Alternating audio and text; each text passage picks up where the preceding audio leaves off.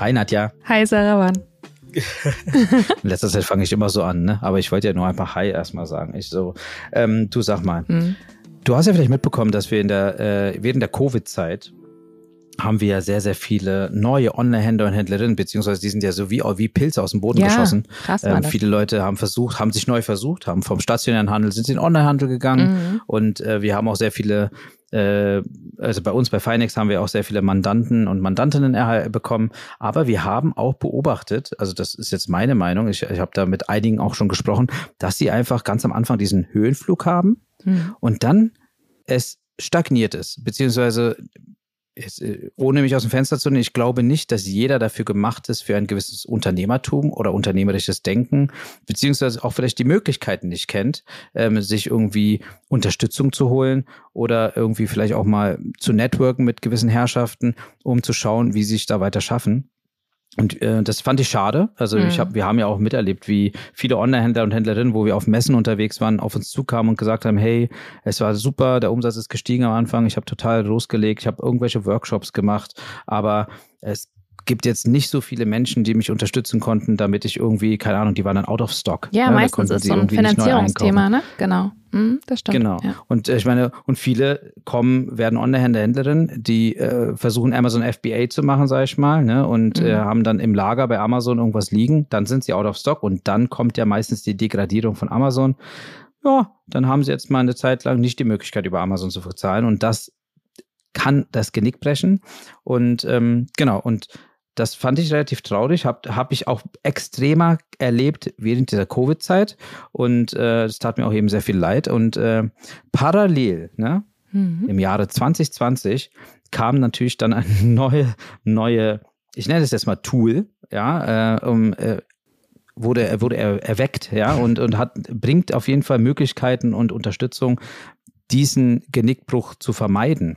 Ja. Und, äh, und darüber werden wir heute sprechen. Also nicht nur darüber. Also das ist jetzt nur ein, Punkt von meiner Seite. Ne? Es gibt bestimmt noch mehrere andere Punkte, aber ich sage nur, ähm, darüber werden wir heute sprechen, denn wir haben heute, also unsere heutige Gästin ist die Miriam Wohlfahrt.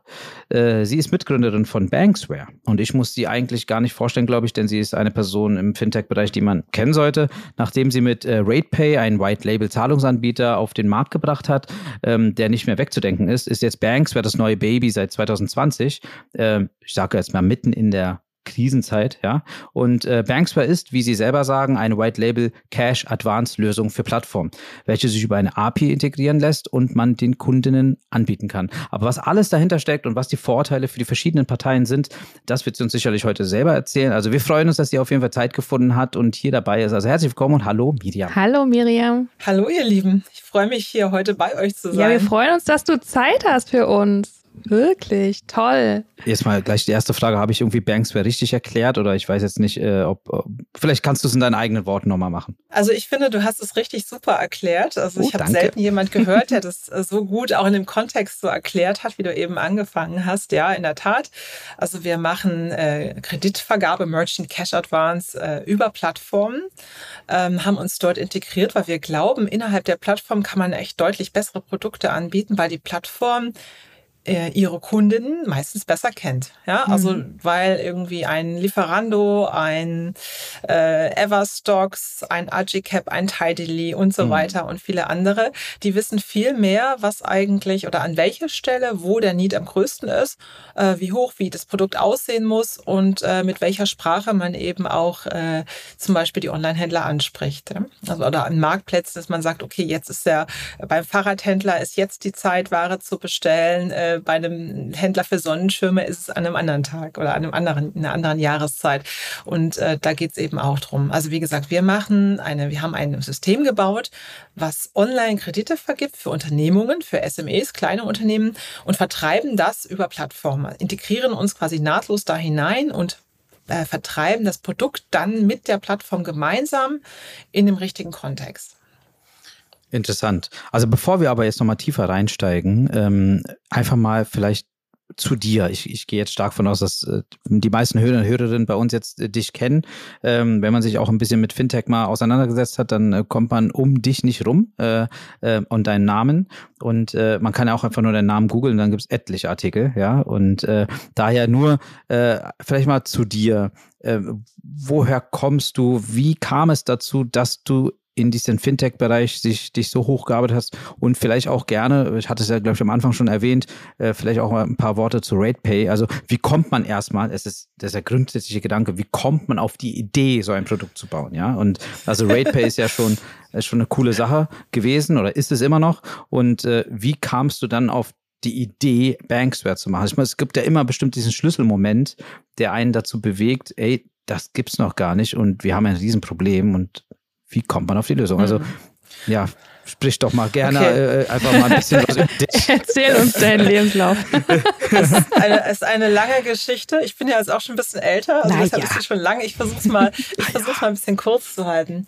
Also, ich habe ähm, mein Werdegang. Ich habe ein abgebrochenes Studium der Politik und VWL, ähm, bin dann um die Welt gereist und bin in der Touristikbranche eigentlich gelandet, habe dort auch eine Ausbildung gemacht und habe wirklich in der Reisebranche gearbeitet, zuletzt im Vertrieb bei Hapag-Lloyd. Ach krass. Das war im Jahr, mhm, das war im Jahr 1999 und ähm, ja, zu der Zeit äh, hat sich die Welt ein bisschen verändert und auch äh, Hapag-Lloyd hat auch darüber nachgedacht, wie man Flugtickets ins Internet bringt. Zu der Zeit hat noch kaum jemand im Internet ja. eingekauft. Also das war so ein bisschen so, äh, ist ganz lustig, aber die Leute haben sich auch noch nicht getraut, irgendwie Zahlungen im Internet ja. zu machen. In den USA gab es es schon ein bisschen, in Deutschland hat eigentlich noch niemand bezahlt. Mhm. Ähm, so, und wie kam ich dann, um wieder den Bogen zu spinnen? Ich bin durch Zufall dann in diese Welt hineingekommen ähm, und habe einen, äh, einen Mann kennengelernt, der hieß oder heißt Peter van der Dös. Und wenn man den googelt, kann man auch googeln, gibt's auch ganz, ganz viele Einträge. Der ist der, der CEO und Gründer eines Unternehmens, das heißt Adyen. Adyen, manche wissen auch nicht, wie man es ausspricht, manche ja. sagen Adyen. Ich sag Adyen, Adyen. Ja. Genau, also wenn man, es lohnt sich echt, das Unternehmen mal zu googeln, für die, die es nicht kennen. Das ist ein Online-Payment-Anbieter, der inzwischen, glaube ich, äh, fast eine Marktkapitalisierung von knapp 50 Milliarden hat, ist eins der wertvollsten europäischen Tech-Unternehmen überhaupt geworden. So, und wie kam ich dahin? Damals gab es auch noch kein Adyen, also besagter Peter, den habe ich kennengelernt und besagter Peter, äh, dem habe ich gesagt, ich glaube, die Airlines, die werden das Internet verwandeln und auch die Deutschen dazu bringen, dass wenn es dann wirklich Tickets für 19 Euro zu kaufen gibt, dass die Leute auch im Internet Internet einkaufen und bezahlen. Mhm. Und äh, ja, und dann hat er mir einen Job angeboten. Und ich war da in der Reisebranche und war eigentlich zu der Zeit nicht so ganz glücklich, ja. Und habe zu ihm gesagt, ich habe doch keine Ahnung von Bezahlen im Internet. Und die, also der war damals auch Gründer einer anderen kleinen Firma, die wurde dann verkauft. Und äh, und dann meinte er, ja, du, ich hatte bis vor kurzem auch keine Ahnung davon. Der kam aus dem Publishing und ich so, okay. Und dann meinte er zu mir, Miriam, es gibt keine Menschen, die Ahnung von diesem Thema haben. Es gibt es schlichtweg nicht. Das ist etwas, was komplett neu ist. Also und äh, ja, und das hat mich dann, glaube ich, total gereizt. Und ich dachte auch so ein bisschen, vielleicht auch so ein bisschen dieses, ähm, naja, ich habe mein Studium abgebrochen, habe mich immer so ein bisschen als Loser gefühlt oder Loserin gefühlt. Oh nein. Oh. Nicht Loserin, no, aber oh ich hatte schon damit, ich habe daran ein bisschen, ehrlich gesagt, geknabbert. Mhm. Ja. Und äh, während alle so meine Freunde um mich herum irgendwie dann äh, tolle Jobs bekamen, war ich dann irgendwie so gefangen im, im Reisebüro so ungefähr. Ja. Mhm. Und ich war nicht, ich war nicht so richtig. Äh, ich dachte, naja, ich glaube, vielleicht ist es, wenn er mir was anbietet. Ich fand den Typ einfach sehr charismatisch und wirklich, das hat mich sehr, der hat mich sehr inspiriert. Und dann habe ich mich entschieden, ich mache das. Und ich habe ich habe nicht mal einen Vertrag gehabt und habe einfach so gekündigt. Ja, also aber irgendwie, äh, wer mich kennt, ich bin vom Typ her, wenn ich mich für etwas begeistere, kann ich mich extrem für eine Sache einsetzen. Mhm. Damit fing alles an. Also so okay. bin ich in die Branche gekommen. Ich muss die Geschichte immer vorher erzählen, weil sonst all das, was später passiert ist, nicht nicht passiert wäre. Also ich war dann sehr lange dort in dem Unternehmen. Mhm. Ähm, das wurde irgendwann verkauft an die Royal Bank of Scotland. So wurde ich Bankerin, was mir im späteren Leben dann auch geholfen hat, weil ich brauchte das mal irgendwann für die BaFin. Ja. Ah. Ähm, mhm. Also habe ich dann auch eine Weile für eine Bank gearbeitet, äh, aber dieser Teil, also dieses äh, Payment-Unternehmen wurde irgendwann umbenannt in WorldPay und wurde wurde auch ziemlich groß und erfolgreich. Nichtsdestotrotz, es kam irgendwann so kurz vor der Finanzkrise, äh, war das alles irgendwie sehr kompliziert. Zu dem Zeitpunkt war mein, mein ehemaliger Chef auch schon draußen, der Peter. Die haben ein neues Unternehmen gegründet. Die haben 2006 Etienne gegründet. Und er hat mich damals gefragt, ob ich nicht mitmachen möchte. Und äh, ich habe aber gesagt, das geht nicht. Ich sitze jetzt in Berlin. Ich habe jetzt ein kleines Baby und habe jetzt alles organisiert, dass ich eine Kinderbetreuung und all das habe.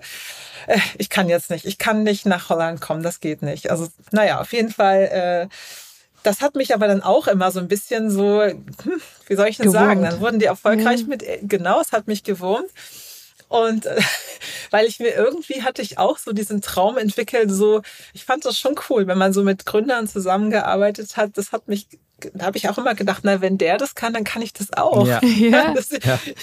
Aber es ist eine super Einstellung, finde ich super. Ja, ja, und ich muss sagen, ich habe ich hab von den Gründern damals sehr viel gelernt, weil die waren sehr divers. Es war ein diverses Team. Peter, der wirklich äh, sehr gute Vertriebler und Marketier, Arno, der wirklich das Brain im Tech und äh, Jost, der andere, der halt so der Finanztyp war, die alle drei sehr unterschiedlich waren. Und eine alleine von denen hätte es nie geschafft, die als Team waren unschlagbar. Und das fand ich immer sehr inspirierend. Und äh, das hat mich dann auch dazu bewegt, dann im Jahr 2009 nachdem ich, ähm, also wie gesagt, kam Finanzkrise und ich habe dann gewechselt in ein anderes Unternehmen, auch ein Payment-Unternehmen und war dort Country Manager Deutschland.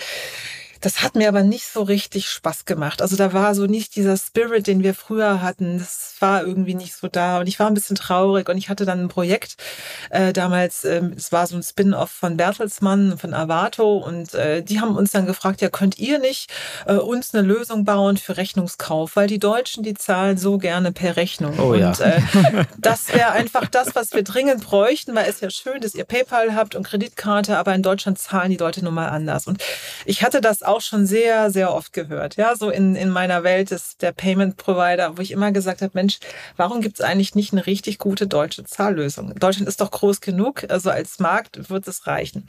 Mein Chef hat dann damals auch gesagt, ah nee, das brauchen die nicht. Das, die sollen mit Kreditkarte zahlen, die Deutschen. Sag ich, naja, du wirst die aber nicht erziehen. Ich glaube, wenn du wirklich erfolgreich sein willst, dann musst du auf der einen Seite global denken, aber du musst trotzdem auch lokal handeln, ja, und, und auf das eingehen, was deine Kunden wollen.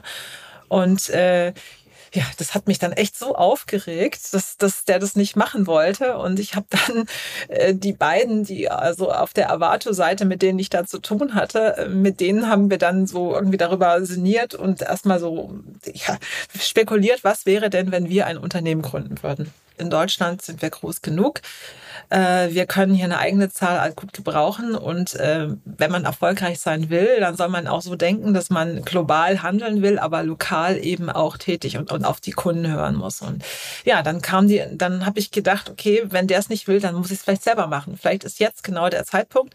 Ich habe im Prinzip viele, viele Jahre mit äh, Gründern verbracht und kenne den Markt, den deutschen Payment-Markt. Ich war ja schon acht Jahre in diesem Markt. Ich kannte jeden Online-Händler in Deutschland. Ich hatte wirklich viele Kontakte und äh, ich hatte nur keine Ahnung, wie man, wie man ein Unternehmen gründet und finanziert.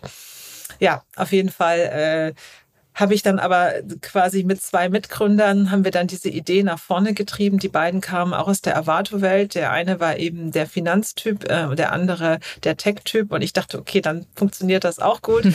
ja, und dann haben wir RatePay gegründet mit der Mission oder Vision eben den Rechnungskauf und den Ratenkauf in Deutschland ganz einfach jedem Online-Händler zur Verfügung zu stellen das sollte das Produkt werden. Und ähm, jetzt war natürlich die Zeit echt ein bisschen doof. 2009, für die, die sich nicht erinnern können, in der Mitte der Finanzkrise.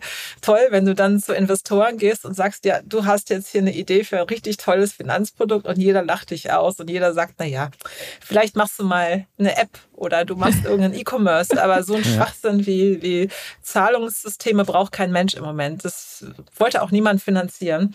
Es hat dann aber, äh, man brauchte wirklich äh, wir sind da lange quasi, haben viele, viele Gespräche geführt und äh, zuerst wollte uns auch niemand Geld geben und dann hat uns die Otto Group finanziert. Die wurden dann unser strategischer Investor. Und so ist es alles weitergegangen. Wir haben dann irgendwann eine BaFin-Lizenz bekommen. Also RatePay ist recht groß geworden, sehr erfolgreich geworden. Es hat viele Jahre gedauert. Es hat auch sieben Jahre bis zum Break-Even gedauert, aber nichtsdestotrotz, es wurde irgendwann ein profitables Unternehmen. Und heute würde ich sagen, es ist ein, ein mittelständisches Unternehmen, das wirklich in der Payment-Landschaft auch seinen Platz gefunden hat. Und ich bin immer ganz gerührt, wenn ich es dann sehe. Ich war letzt, ich war auf der K5 äh, vor kurzem und hatte RatePay so einen ganz großen Stand. Dachte ich, wow, das konnten wir uns damals alles gar nicht leisten leisten, aber äh, es ist toll, wie sich das entwickelt hat. So, und dann, ähm, wie die Reise weiterging, wie gesagt, ich habe immer sehr stark, mir war es immer persönlich sehr wichtig, auf die Kunden zu hören und mit den Kunden zu sprechen und auch zu verstehen, was treibt die gerade um, haben wir nach wie vor das richtige Produkt, äh, müssen wir uns ändern, äh, müssen wir uns anpassen, was, wie geht's dem Markt gerade? Und ähm, in den Jahren, ähm, das war noch sogar vor Corona, also es war schon 2019, bekam ich sehr häufig äh, von unseren Plattformkunden die Frage, liebes RatePay, sag mal, unsere Händler, die haben alle immer so ein Liquid-Thema. Viele gehen, es gibt viele Händler, die gehen pleite, weil sie ihre Liquidität nicht richtig managen, weil sie einfach äh, plötzlich überrascht sind, dass sie ganz schnell manchmal Geld brauchen, sei es jetzt um Waren äh, zu kaufen, sei es jetzt um zusätzliches Personal zu bezahlen in, während Weihnachtszeiten oder sowas, oder aber sei es jetzt auch drum, ähm, eine neue Software Dinge zu machen oder Marketinggelder zu haben. Also so mhm. sehr unterschiedliche Zwecke, für die man Geld hat oder eine Steuervoraus- oder Nachzahlung. Ja, die ist dann ja auch, das kann auch sehr unangenehm kann passieren. sein. kann passieren. Und es ist sehr teuer, wenn man da in Verzug gerät. Ja? ja?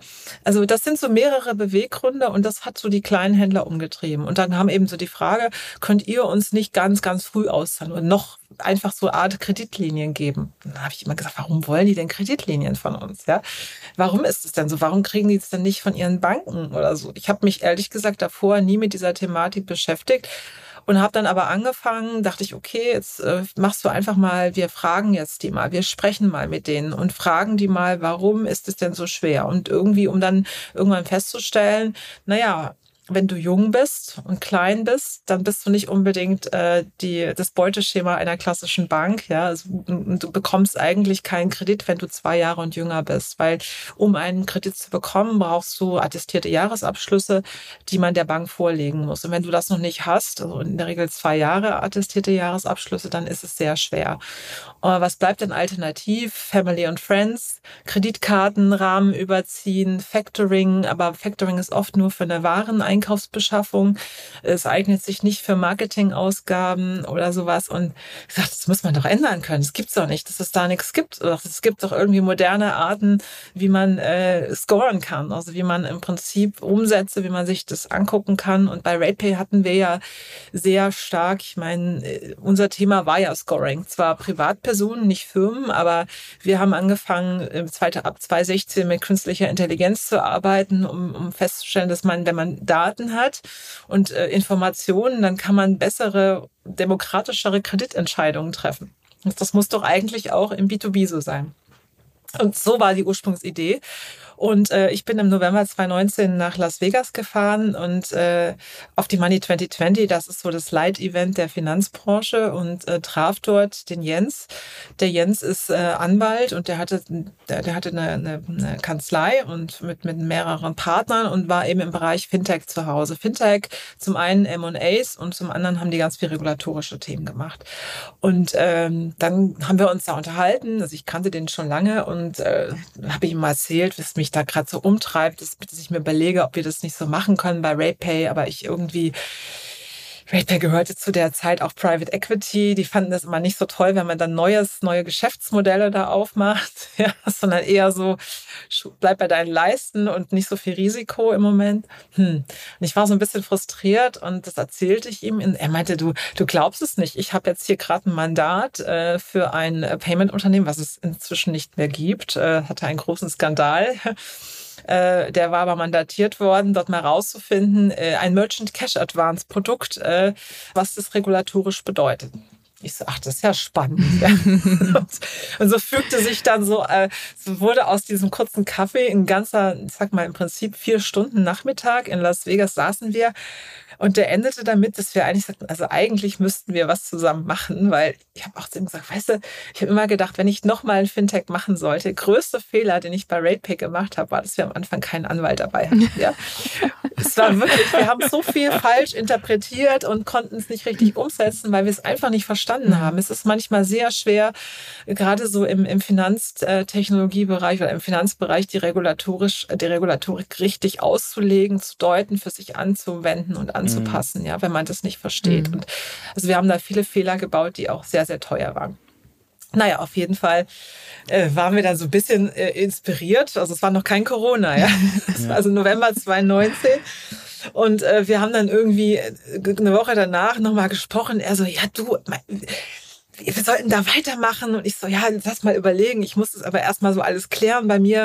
Also ich dann mein Vertrag bei RatePay läuft ja äh, Ende des Sommers aus, 2020. Ich muss dann mal auch mal mit den Shareholdern sprechen, wie das dann wäre. Und, und also ich war noch so hin und her gerissen. Auch so, soll ich wirklich nochmal, soll ich mir das nochmal antun? Ja, nochmal so ein Startup. Aber der Reiz, ja. der Reiz ja, war größer. Genau, es ist dann ja auch so ein bisschen die Nostalgie, ja, die dich dann daran, wenn du dich dann erinnerst, so dieses Gefühl, wenn du es wirklich schaffst, aus einer Idee im Kopf, wenn da was Echtes entsteht, was auf einmal funktioniert, ja, was, das war ja vorher nur Fantasie und äh, es ist ja auch am Anfang die, naja, auf jeden Fall haben wir dann mehrere Gespräche dann gehabt und wir waren dann so weit, dass wir dann im Februar 2020 gesagt haben, ja, wir machen das. Oh. das Mensch. Und ich habe dann auch schon mit meinen Shareholdern, genau, also und dann kam Corona und wir so, oh mein Gott, okay, Krass. also okay, naja, aber auf der anderen Seite, was soll's, ja? Also ich meine, das wird jetzt vielleicht noch, noch wichtiger als je zuvor, ja, ja das, was wir so. vorhaben, weil es wahrscheinlich noch ein größeres, noch ein größerer Pain wird.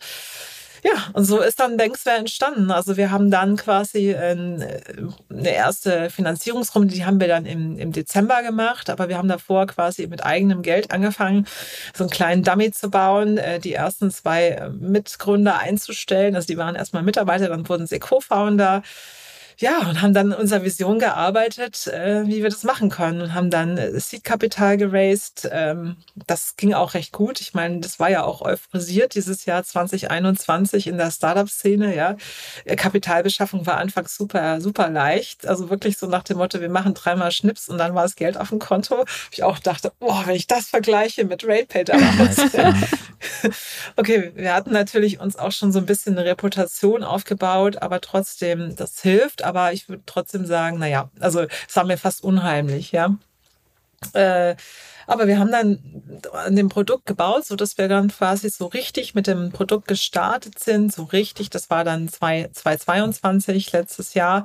Also wir hatten davor immer so schon so erste Gehversuche gemacht, aber das waren eher so Beta-Versionen. Und äh, seitdem, seit letztem Jahr ähm, sind wir sind wir live, haben sind richtig gut gewachsen und äh, haben inzwischen sehr viele Kunden, mit denen wir das zusammen machen. Zum Beispiel Lieferando, mit denen bieten wir die Lieferando Restaurantfinanzierung an. Das heißt, Lieferando bietet seinen Restaurants äh, innerhalb des Portals oder auch mit Bannern, mit Newslettern ein auf die Zielgruppe ähm, zugeschnittenes Produkt an. Also es werden auch, es wird dann nur den Restaurants so etwas angeboten, die sich auch per se qualifizieren. Man muss sagen, wir sind nicht der letzte Strohhalm für Unternehmen, wo gar nichts mehr geht, sondern wir sind eher diejenigen, die helfen, wenn kurzfristige Engpässe da sind, um, um Wachstum eben zu ermöglichen. Ja, aber wir sind auch nicht der letzte Strohhalm. Ja, das, das muss man auch so sagen. Deshalb wollen wir aber auch sehr gezielt dann die richtigen Kunden ansprechen, die sich genau dafür eignen. Ja, und, da, und das machen wir mit vielen zusammen hatten zum Beispiel aber auch mit, mit Lieferando so Aktionen letztes Jahr, äh, ich sag mal, gegen, ähm, wo wir auch gesagt haben, wir müssen hier Inflationsausgleich machen, haben das beide als Partner wirklich promoted, haben dann vergünstigte Kredite rausgegeben. Ähm, das kam zum Beispiel sehr gut an, also unser Inflation Package. Haben Partnerschaften mit Agicap, mit Tidally, mit PayOne, mit, äh, mit Fiserv, also mit Payment-Anbietern, mit Anbietern von äh, Backoffice-Software, von äh, Logistik-Software, also im Prinzip E-Commerce-Software ähm, mit dem Händlerbund, mit E-Commerce One. Also das sind alles unsere Partner, die das wiederum ihren Kundinnen und Kundinnen anbieten, um so ein gutes Produkt für den Handel zu schaffen. Also es sind Restaurants und E-Commerce, die wir momentan bedienen. Und äh, warum können wir das? Ähm, was wir tun, ist, wir, wir bekommen von den Plattformen Daten. Ja, wir, wir haben quasi, wir wissen, wir können sehen, wie die Performance der, Lex, der letzten sechs Monate war. Das ist uns wichtig. Also wir brauchen das, um eben äh, darauf ab, um darauf eben zu checken, wenn die Performance gut war und am Wachsen war, ähm, dann können wir gucken, wie viel können wir dem Unternehmen anbieten und weiter zu wachsen. Wenn da gar nichts war, dann können wir auch nichts anbieten. Aber äh, letztendlich ist es uns wichtig zu sehen, wie das Unternehmen in den letzten sechs Monaten performt hat. Uns interessieren nicht die zwei Jahre davor.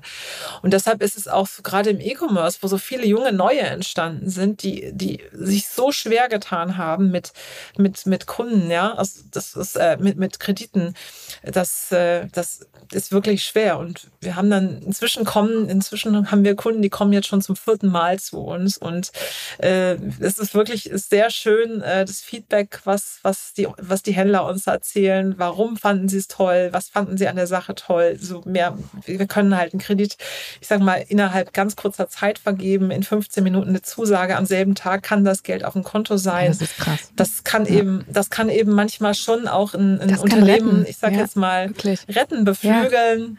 Ja, ja und, und also es, wir haben wirklich so schöne Geschichten auch gehört oder auch äh, ein, eine Händlerstory von einem Kunden das ist ein Lampenhändler aus Hamburg, der eigentlich ein renommierter Händler ist, der aber gesagt hat, wisst ihr, warum ich das bei euch gemacht habe? Weil ich nicht zu meiner Bank nach Hamburg fahre, weil da ist immer so viel Stau und ich brauche so lange. Fand ich auch eine lustige Geschichte, ja. Und bei ja. uns ist eben alles online. Mhm. Es ist ja. auch kein PDF-Upload. Also es ist wirklich ein wirklich papierloser Kredit. Oder wir hatten letztens auch einen sehr schönen äh, Podcast gemacht äh, mit Jennifer von Unmilk, die Gründerin. Die macht äh, im Prinzip machen die quasi so vegan vegane, äh, Vegan milchfreie Match. Produkte, mhm. genau. Mhm wirklich cool, wo sie auch erzählt hat, also äh, weil sie wurde dann gefragt, ja, ihr könntet ja auch, ihr, ihr habt ja jetzt auch schon, ihr seid profitabel, ihr würdet hier auch von der Bank vielleicht Geld bekommen. Meint sie, ja, aber ich müsste dann wieder jemanden anstellen, der das ganze Papier zusammensucht.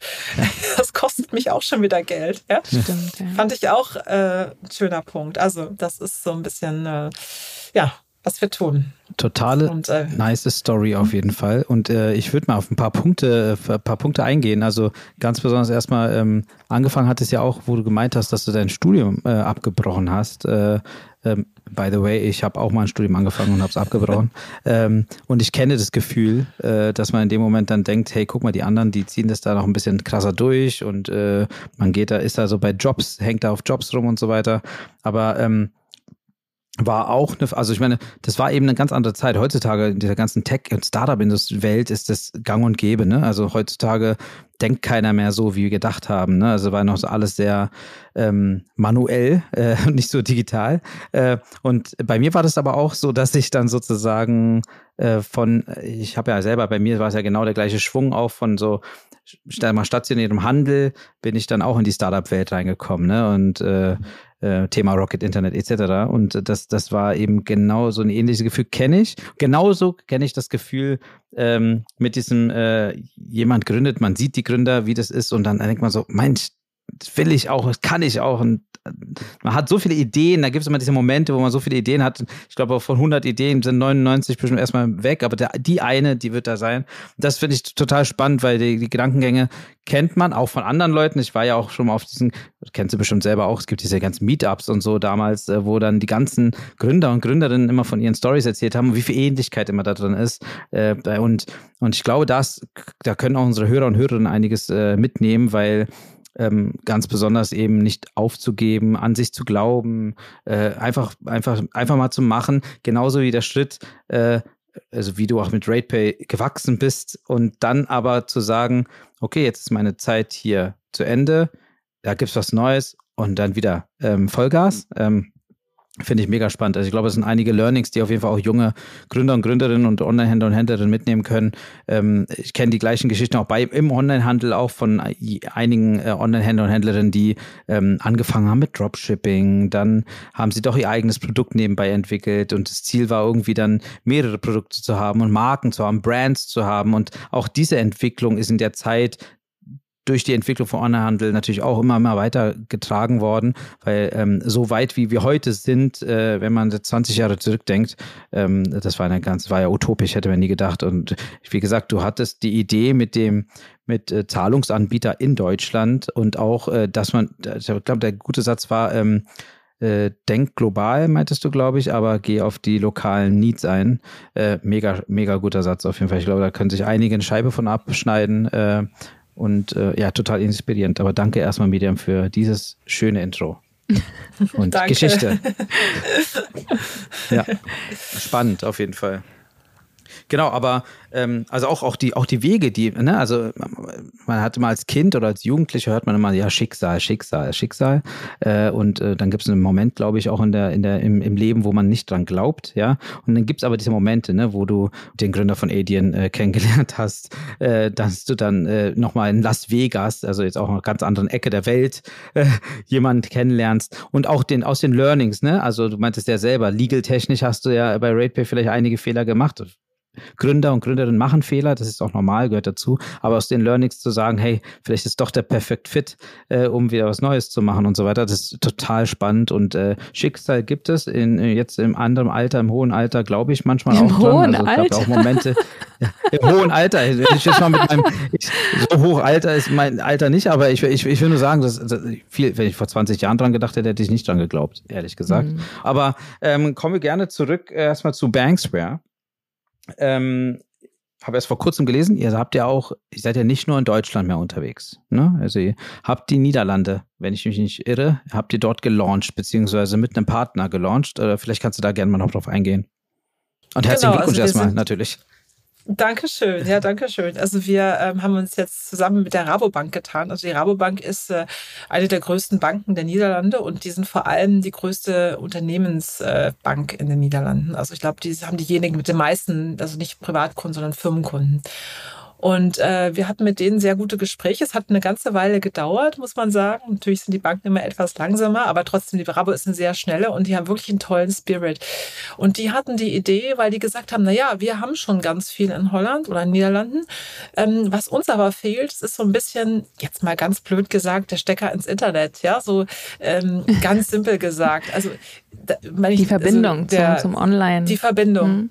Die Verbindung wirklich in diese Plattform hinein oder das ist das, was ihr könnt. Äh, wir haben das Gefühl, ihr habt eben APIs, ihr habt Lösungen, wie man Daten äh, ziehen kann und so weiter. Das haben wir in der Form nicht. Also die haben zwar tolle Prozesse schon am Laufen, aber, und das finde ich sehr modern gedacht und gesagt, sie könnten deutlich mehr machen wenn sie eben auch, äh, ich sage jetzt mal so eine, so eine, ich sage jetzt mal offene APIs hätten und und so eine Lösung wie Banks wäre. Und so kam die Idee, äh, da, hm, eigentlich wäre das für uns ja auch gut, wenn wir quasi mit jemandem kooperieren, der schon sehr erfolgreich in dem Markt ist und dieses Unternehmen dann erfolgreicher machen, weil das macht uns dann auch erfolgreich. Ja, anstatt dass wir sagen, wir gehen komplett neu in ein Land hinein, was sehr viel Geld kostet. Ja, ähm, ja, so haben wir dann quasi, das war jetzt vor äh, drei Wochen, vor zweieinhalb Wochen haben wir unsere Kooperation bekannt gegeben auf der Money 2020 in Amsterdam.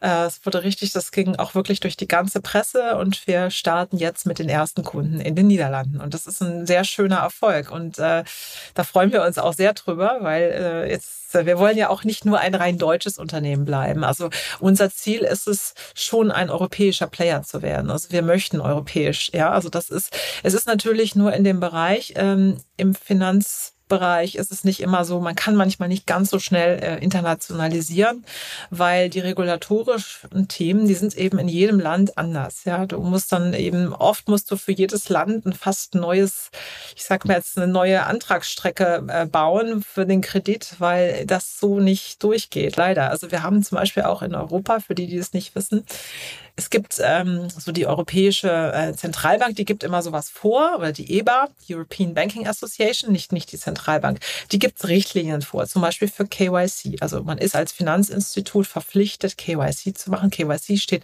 für Know Your Customer. Ja, also zu prüfen die Identität, um eben auch Geldwäsche ähm, äh, zu verhindern. Und das ist ja auch gut und richtig. Aber es wäre eigentlich schön, wenn es wirklich eine europäische Richtlinie geben würde, wo in jedem Land, wo man das gleich machen würde. Das jetzt ein Land will Videoident, die anderen wollen es nicht. Die anderen wollen das Dokument es ist wirklich nervig, weil du dadurch eben so einen Prozess hast, der ist ja dann nicht nur aus datenschutzrechtlichen Themen und Sprache und, und die ganzen Sachen, sondern der, dein ganzes Produkt muss quasi umgebaut werden in einem Land. Deshalb ist diese Internationalisierung manchmal ein bisschen sperrig. Aber wir kriegen das hin. Und ich glaube sogar, äh, diese Art und Weise mit, mit lokalen Playern und Banken zu kooperieren, das wird wahrscheinlich, also äh, hoffen wir mal, also ich bin gespannt, was wir jetzt so in einem Jahr von jetzt sagen. Ich hoffe, ich wünsche mir, dass es ein großer Erfolg wird und man sagen kann, wir sind vielleicht in einem Jahr dann irgendwie mit fünf weiteren am Start in fünf weiteren Ländern oder sowas. Das ist, äh, aber ich will jetzt mal, mir reichen auch schon drei erstmal. also ich hatte ja schon die Frage äh, gehabt, ob ihr es überhaupt, also ob ihr plant, international, zu internationalisieren oder erst erstmal jetzt noch weiter in Deutschland aufzubauen. Aber äh, habe ich es jetzt richtig verstanden? Die Bank kam auf euch zu letztendlich. Es war eigentlich ja. ungeplant sozusagen so gesehen. Äh, ich meine, klar kam, habt ihr mh. geplant mh. Im, im, Hinterkopf, aber in dem Moment wart ihr vielleicht nicht gerade in dem Moment, dachtet ihr nicht, wir launchen jetzt Niederlande, aber das ist total interessant, diesen Weg, äh, dass da jemand auf euch zukommt. Mhm. Die haben uns kontaktiert und so. Mega. Also haben Gespräche quasi, wollten uns auch kennenlernen, die wollten wissen, was wir so machen. Und das ist schon so, da muss ich schon sagen, die, die niederländischen Banken, die sind auch manchmal noch ein bisschen, äh, ja, ja, etwas, will ich den Deutschen jetzt nicht zu nahe treten, aber, aber da hatte ich schon das Gefühl, da ist mehr so ein Spirit da, hey, was, äh, was machen die denn da eigentlich? Lass uns doch mal gucken, wie wir da was zusammen machen können. So sind die Gespräche entstanden und daraus hat sich das so ergeben, ähm, so dieses, äh, wie, wie kann dann die Kooperation aussehen? Und das hat, hat auch ein bisschen gedauert, wie gesagt, bis es jetzt auch so weit war. Mhm. Aber ich finde, es ist eine sehr, sehr schöne Lösung, die wir da gemeinsam angehen. Wirklich toll. Super. Ich bin da sehr stolz drauf, ja. Super. Also habt ihr jetzt auch ein Office dort drüben oder macht ihr das alles noch aus Deutschland? Nee, also wir haben sogar eine Adresse in Amsterdam, aber es ist noch kein Office. Das ist rein so für so ähm, Textgeschichten und sowas. Aber ähm, nee, wir machen im Moment alles aus Deutschland heraus. Und äh, das ist auch nicht jetzt, wo wir ganz schnell expandieren. Man muss sagen, die Zeiten haben sich schon geändert. Also im Startup-Bereich gegenüber früher. Das glaube ich, werden wir jetzt nochmal im Jahr 2021, würde man uns wahrscheinlich jetzt so investorenseitig würden, die uns alle sagen, hier nimmt Geld und los jetzt ganz schnell ja, und ganz Zehn Länder, Länder in einem Jahr bitte.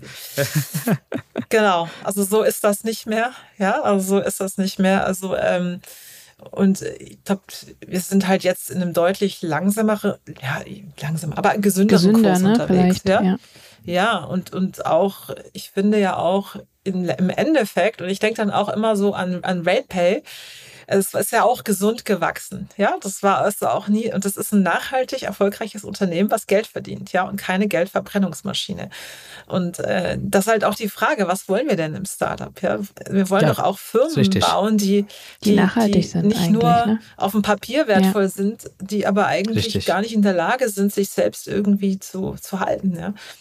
Und das ist schon das Ziel. Also es ist das Ziel, dass man das eben selber schafft, ja. Also dass man irgendwo nicht mehr immer dieses VC-Geld braucht, ja. Ja, ja, das stimmt wohl. Also ja, gab eine lange Phase hier in Deutschland jedenfalls, äh, wo das anders war, äh, wo viele Leute immer nur, äh, man könnte meinen, an das schnelle De Geld gedacht haben und äh, schnell aufblasen und dann ist der Ballon auch mal geplatzt.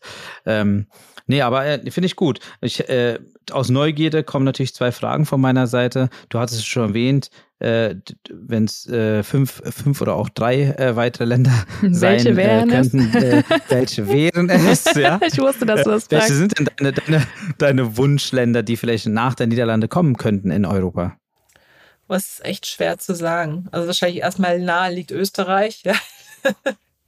Das liegt immer sehr nah, wahrscheinlich aber auch. Äh, da ist wirklich jetzt die Frage, ähm, hm.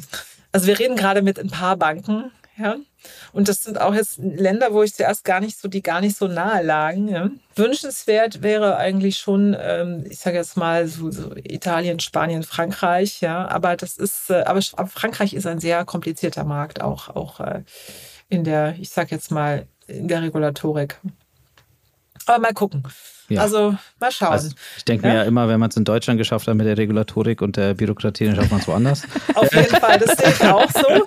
Also es gibt ganz, ganz viele Länder, die einfacher sind als Deutschland. Ja? ja. Also deshalb ist es auch, ich glaube, das unterschätzen sehr viele. Ja. ja. Und auch, ich habe auch schon sehr viele, vor allem im Finanzbereich, Unternehmen gesehen, die aussehen, ähm, die in Deutschland groß werden wollten, die hier Leute aufgebaut haben, die die schon lange so nicht mehr so aktiv sind. Ja, weil sie einfach auch so gescheitert sind. Ich habe mal vor, vor einigen Jahren, das war noch vor Corona, das fand ich so lustig, äh, auf einer Party in Berlin mhm. ähm, den CEO der Silicon Valley Bank kennengelernt. Oi. Der, äh, ja, ja, der, also Amerikaner. Und äh, der, der, hatte mir damals nur, die hat, die waren damals, war das eine Party zum Markteintritt in Deutschland, ja. Mhm. Und da haben wir uns war unter, unterhalten. Es war auch, es war Sommertag, ganz, ganz heiß. Und erstmal kamen wir ins Gespräch, meinte, ja, Deutschland ist schon irgendwie anders. Es gibt ja auch keine Klimaanlagen, es ist überall so furchtbar heiß. Ja, und ich so, ja, das ist so. Und so kamen wir dann da drauf auf das Thema Regulatorik. Und dann meinte er, wenn er das gewusst hätte, was für ein Pain das war, äh, in Deutschland hier mit der Bank an den Start zu gehen, hätte er es wahrscheinlich gar nicht gemacht. Ja? Und äh, ja, und das ist ja durchaus, äh, das ist für viele, ähm, die vom Ausland hier in den deutschen Markt kommen, die unterschätzen das total. Ja? Nee, das stimmt. Von dem her ist es gut, äh, ist gut, wenn man Deutschland als, als großen Markt schafft und sich da etabliert. Aber ich glaube auch, man, man darf dann nicht also wenn man, wenn man wirklich auch das Ziel hat, europäisch zu werden, dann darf man nicht zu lange warten. Da muss man auch irgendwann echt den Schritt machen, ja, damit man nicht überholt wird von anderen Playern dann. Stimmt, aber ich glaube auch, wie du, wie du vorhin schon gesagt hast, ist jetzt nicht wie, wie, wie damals, dass letztendlich Startups sich so schnell aufplustern und es sind auch nicht wie die Pilze aus dem, aus dem Boden. Deswegen kann man sich auch die Zeit nehmen, um ein bisschen smarter und geplanter dies, das zu machen, als immer nur in Hektik zu verfallen was glaube ich am Ende auch dann gesund ist und und nachhaltig ist und mega. Also das äh, auch auch ein gutes Learning auf jeden Fall, was man mitnehmen kann. Ähm, aber an, also das ist noch die nächste Neugierde. Ich hatte ja nur die erste Frage gestellt. Ich hatte ja noch eine zweite neugierige Frage. Ähm, klar, euren Tool habe ich verstanden, eure API-Schnittstelle zu den Plattformen. Aber denkt ihr denn auch drüber nach, irgendwie, ich nenne es jetzt einfach mal so, Verticals noch aufzubauen in eurem Tool oder andere Sachen den Kunden und Kundinnen irgendwie in die Hand zu geben? Mhm. Also weitere Verticals, also wie gesagt, wir machen heute E-Commerce in Restaurants und äh, wir sind jetzt gerade dran ähm, an einem anderen Vertical, also wo es eher so um Dienstleistungen geht. Ja? Also das ist äh, das ist aber noch nicht so richtig spruchreif. Wir gucken uns das natürlich an. Also wichtig ist für uns einfach, dass wir Informationen bekommen, dass wir Daten haben, um, um die jeweilige, ich sage jetzt mal, wirtschaftliche Grundlage einschätzen zu können. Wenn wir keine Daten haben, kann ich das nicht tun. Ne? Ähm, und das ist natürlich im E-Commerce einfacher durch Daten aus den Plattformen, die, die man auch äh, leicht haben kann. Es gibt ja da auch, ich sage jetzt mal, man kann sich an Amazon Central connecten, da bekommt man sehr viel Informationen. Äh, es gibt viele, ganz viele offene Daten, aber auch Daten dann mit den Plattformen, mit denen wir dann zusammenarbeiten. Aber das hast du in anderen Branchen noch nicht so. Aber das passiert ja auch. Ich meine, wir sind ja ich glaube, im, im B2B-Handel sind wir noch ziemlich am Anfang. Also ich denke manchmal, äh, wir sind so, wenn man das jetzt mal vergleicht zu E-Commerce, also mit dem Privatmenschen, sind wir mindestens zehn Jahre noch zurück. Und da passiert in den nächsten Jahren einfach sehr, sehr viel. Und deshalb glaube ich auch, dass für uns der Markt kontinuierlich wächst, weil neue Plattformen entstehen, ähm, die jetzt auch das Thema Daten anders angehen. Ne?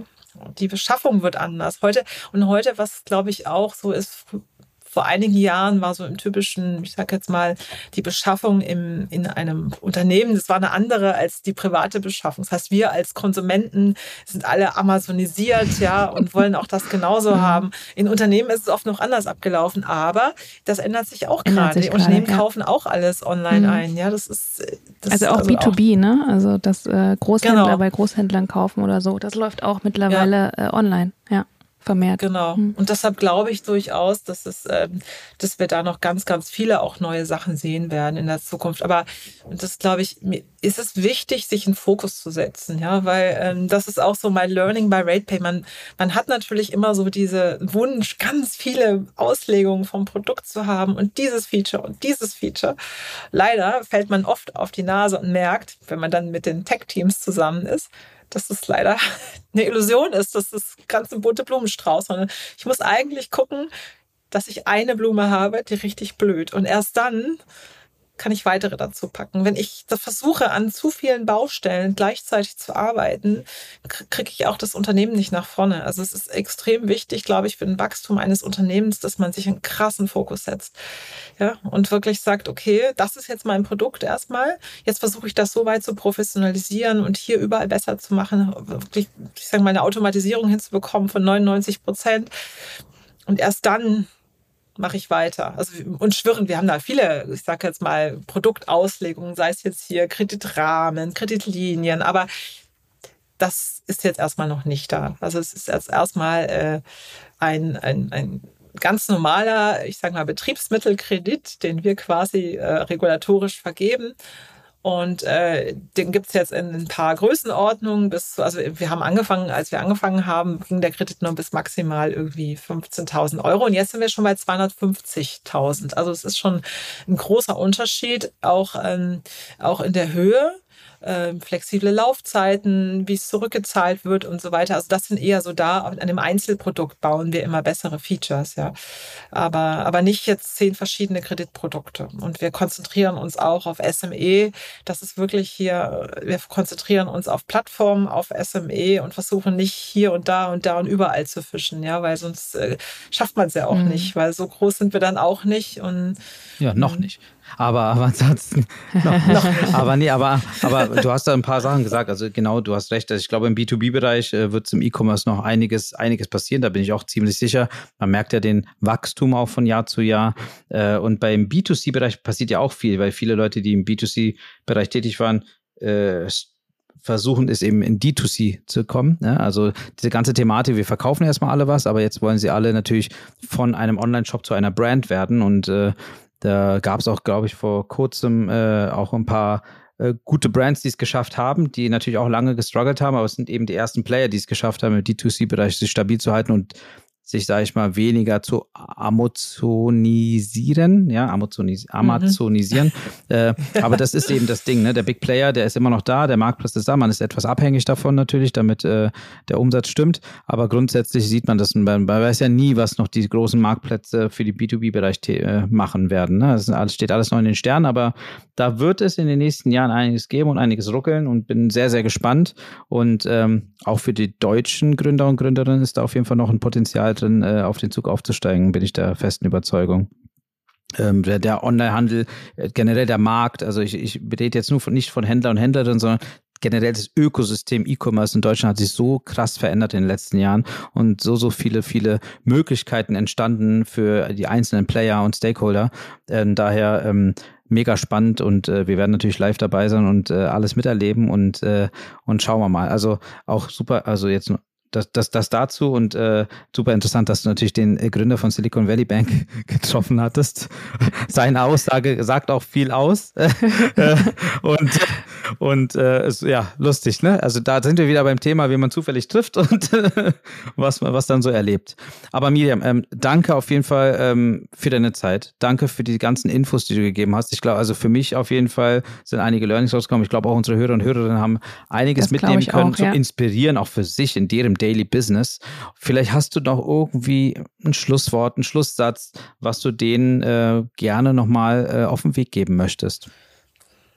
Hm, also, was für mich persönlich wichtig ist und was mir immer hilft, also wenn ich total begeistert von, bin von etwas, dann habe ich sehr großen Antrieb und dann kriege ich das auch irgendwie erledigt. Ja, und ich glaube immer so, äh, sucht euch das aus, was euch total begeistert, weil das gibt euch genügend Drive, auch alles durchzustehen, was irgendwo blöd ist. Ja, also immer wieder aufstehen, das ist auch wichtig, weil äh, man, man hat immer Rückschläge. Ja, es gibt nicht das Leben einer Gründerin oder eines Gründers ist immer ein Auf und Ab und ich glaube, man muss lernen, immer wieder aufzustehen und sich nicht unterkriegen zu lassen, wenn man man wirklich an etwas glaubt. Und deshalb Begeisterung ist das Prinzip aller Möglichkeiten. Ja, das kann ich nur sagen. Und dann wirklich Fokus setzen. Ja. Ein schönes Schön, Das sind schöne Worte gewesen. Ja. ja. sehr, sehr schönes Schlusswort. Auf jeden Fall. Und liebe Hörerinnen und Hörer, ähm, das war's wieder mit einer neuen Folge von Thanks for Shopping. Wenn ihr wieder reinhören wollt, in zwei Wochen sind wir wieder da. Ich hoffe, wir konnten euch äh, mit Medium auf jeden Fall einiges äh, mitgeben. Und ansonsten abonniert unseren Podcast auf dem Favorite-Kanal, den ihr habt, bewertet uns äh, und äh, ja, hört wieder rein in zwei Wochen, wenn es wieder heißt, dass wir am Start sind und lasst euch überraschen, wer dann Gast oder Gästin ist. Und wir wünschen euch ansonsten bis dahin noch viel Erfolg und eine schöne Woche. Tschüss. Tschüss. Tschüss.